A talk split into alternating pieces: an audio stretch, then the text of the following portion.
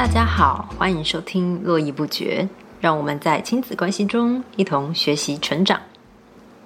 来跟大家聊聊，就是最近教孩子的状况。很多人都会问我说：“现在的孩子好教吗？”那我觉得在国中这个阶段，其实刚好是一个转换期，可能很多的爸妈也会开始发现，像我最近就有处理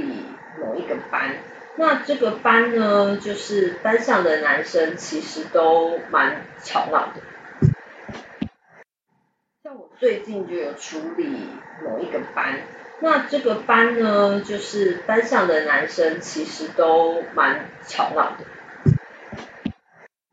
那你会发现有一些带头的人，所以呢，我就进行了这个活动，叫做“我想和你说”。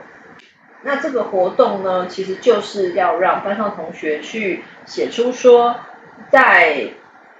这个班级相处里面，你有没有什么事情让你觉得很困扰的？然后你想对这个同学说，甚至于希望他有所调整。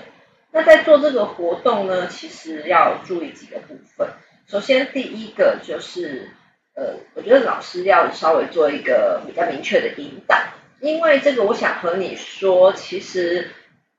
像我那时候在做的时候呢，我就有很明确的告诉他们说，哦，我想要针对的是上课秩序的部分，你有没有什么想要和同学说的？那也很明确的呢，其实我就是想要让大家和这些会干扰上课秩序，或者是说在上课之中会一直想要刷存在感的同学们说些什么。因为呢，这个班其实蛮特别的，是这个班的女生其实是非常非常安静的。那在我们通常带班的经验里面呢，通常男生很活泼的班，然后女生很安静的班，通常是会比较没有那么好掌控秩序的，因为男生本来就是比较活跃嘛，比较爱玩嘛。那如果说这个班的男生又很爱玩在一块，然后呢，女生其实是比较稳定的力量，但是如果呢女生没有办法达到一个制衡的作用，其实班级的话就是很靠呃导师如何去。掌握跟拿捏，所以呢，这样子的班本来就会比较不好处，比较不好掌控。那刚好又碰到了这样子的班，那因为呢，今年只有当客人嘛，可是我发现他们的这个状况呃有一点严重，所以呢，我就试着做了这个班级经营的处理。我呢就让大家呃写我想对你说，但是我没有针对某一个人。那像这个活动，其实我之前有。做过就是可能针对某一个同学，然后去写，让他们呢呃可以知道同学其实其他人对他的想法是什么。因为很多时候孩子会觉得说呃同学应该不会，就是他们不会觉得说呃同学会觉得怎么样嘛？他们其实很多时候就是比较自我中心，只看得到自己。所以呢，我觉得这个活动蛮好的是。他们一方面是可以看到说，哦，原来我做的事情，不管是可能上课干扰到秩序啊，甚至是下课的时候，有些人其实常常可能撞到别人，也不会道歉啊，或者什么的。我先让他们知道说，哎，其实同学们都有关注到这些事，而且他们心里面其实都有想法，只是可能很多人会碍于情面或者不好意思，所以呢没有告诉你。那在这样子的活动之后呢，其实这些啊。就让他们写这些东西，孩子们一定会很尴尬，说哦，那万一被这个人知道怎么办？所以呢，我一定会让他们知道说，哦，这个活动是呃，你可以你可以署名，就我知道这件事情是谁写的，可是呢，我不会告诉这个人，因为如果让那个人知知道的话，那也太尴尬。如果同学们他敢直接跟这个同学讲，他就直接讲了，他就不会闷在心里。很多人是不好意思，或者是呃敢怒不敢言。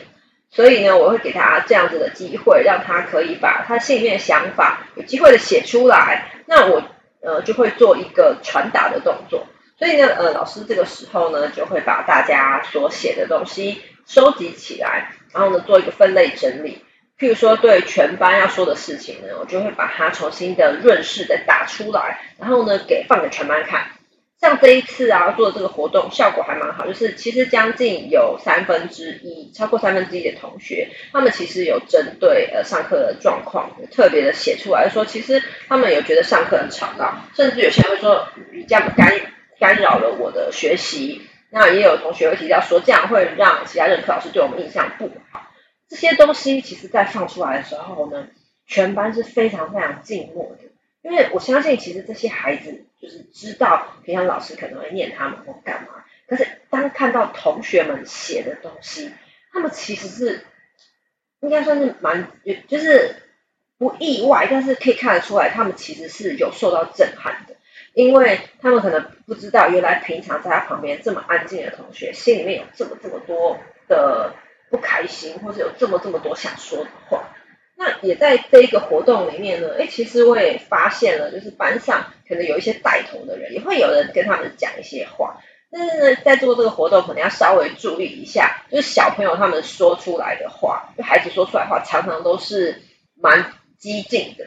然后他们可能骂人都没有在客气的，即便他平常是很温和的人。所以呢，在做这些转达的时候，可能也要注意一下用语，不能直接了当人家说，哎，同学都觉得你很糟糕这样子。就是这些用语可能要稍微润饰一下。那像呃，如果是针对个人的，我可能就会私下找这个个人来谈谈，然后告诉他说，哎，其实同学们大概有这些呃，对你有这些的呃想法。那也顺便会让这个孩子知道，而且理解一下，就是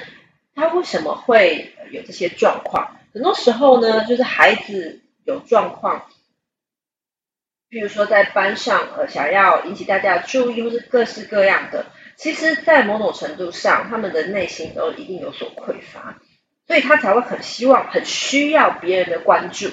那这样的孩子呢，通常都是对自己没有。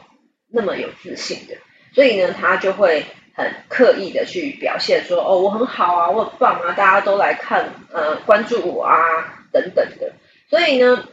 我觉得分为三个层面，第一个层面可能是对于班级的部分，你要怎么样让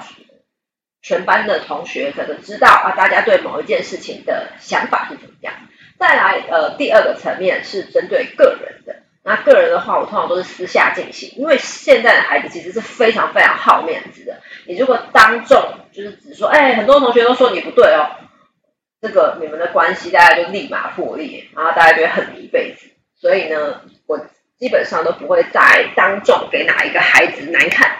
那再来第三个部分呢，就是个人心理的部分。其实你要解决一个孩子的行为问题，除了用规矩去要求他，去管束他，去校规之外，其实